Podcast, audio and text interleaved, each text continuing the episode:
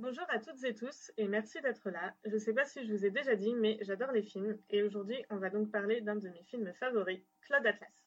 Claude Atlas est un objet filmographique étrange qui nous présente en parallèle pas moins de six histoires, s'étalant à différentes époques. On a au XIXe siècle un jeune homme venu faire des transactions commerciales autour du trafic d'esclaves dans les îles, un jeune compositeur désargenté du début du XXe siècle tentant de se faire un nom dans le monde de la musique, une journaliste dans les années 70 qui enquête sur une affaire de corruption, un éditeur du début du XXIe siècle qui se fait accidentellement enfermer dans une maison de retraite qui maltraite ses pensionnaires, une clone créée artificiellement et exploitée comme un objet dans le futur, participant à une révolte pour libérer les siens, et un homme d'un lointain futur post-apocalyptique qui aide une scientifique à la recherche de réponses sur leur passé.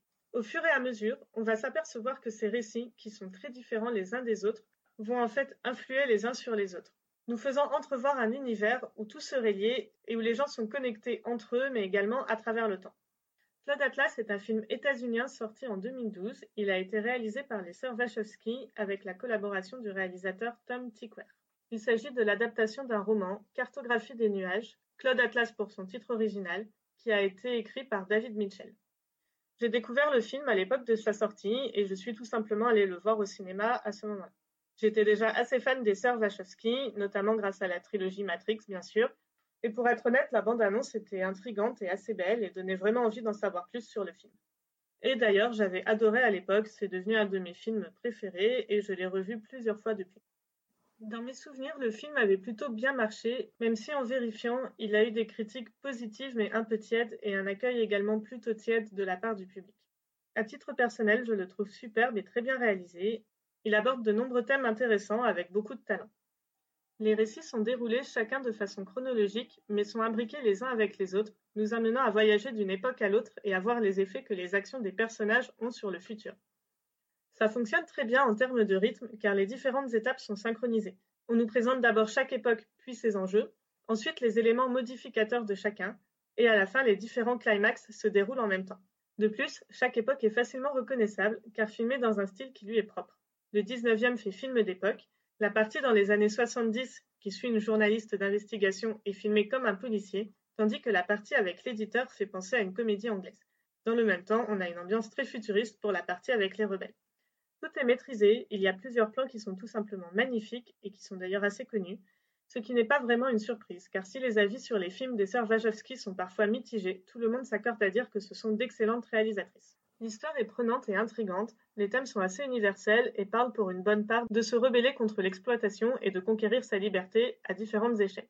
Elles ont toutes une fin assez satisfaisante, à part celle du compositeur qui a pourtant une place centrale dans le récit puisqu'il va composer la musique qui donne son nom au film et qu'on retrouvera dans la plupart des époques qui le suivent. Si vous aimez les puzzles ou les histoires qui jouent avec le temps, c'est un vrai plaisir à regarder pour essayer de retrouver tous les liens qui se font entre chaque époque et comment elles influent les unes sur les autres. Mais les sœurs Wachowski poussent le concept encore plus loin en ajoutant un élément presque karmique au récit, et l'idée que les personnages se réincarnent d'époque en époque et évoluent, avec le temps, chacun étant amené tour à tour à agir pour mettre l'humanité sur la bonne voie et peut-être, au final, à la sauver. Pour mettre en avant cette idée, elles font jouer plusieurs personnages différents à leurs acteurs, qui ont donc tous un rôle plus ou moins important selon l'époque à laquelle on est. Ça donne un effet particulier et une clé de compréhension différente au film. Bien sûr, si comme moi vous avez beaucoup de mal à reconnaître et à différencier les visages des gens, vous risquez de passer un peu à côté de cet élément au premier visionnage. Mais bon, c'est quand même intéressant.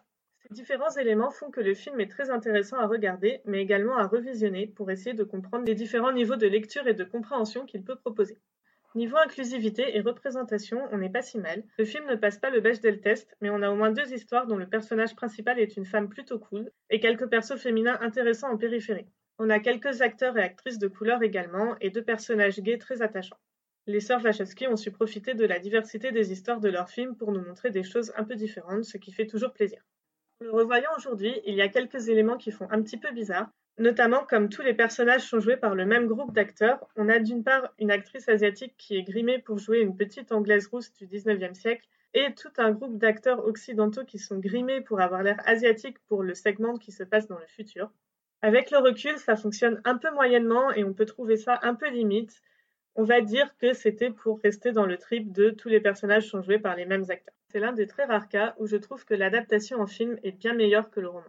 Peut-être que le propos du bouquin est différent de celui du film et que je suis passée à côté, mais j'ai trouvé qu'il avait beaucoup moins d'impact, notamment dans la façon dont les histoires sont racontées. Dans le roman, chaque histoire est coupée en deux. Le livre commence par nous raconter la première partie de chacune d'elles, dans l'ordre chronologique des époques, avant de nous raconter la seconde partie et la fin, cette fois dans l'ordre chronologiquement inverse. C'est peut-être parce que j'avais vu le film avant justement et qu'il utilise tous les différents outils que propose la cinématographie pour euh, mettre en avant et sublimer le sens de chaque histoire.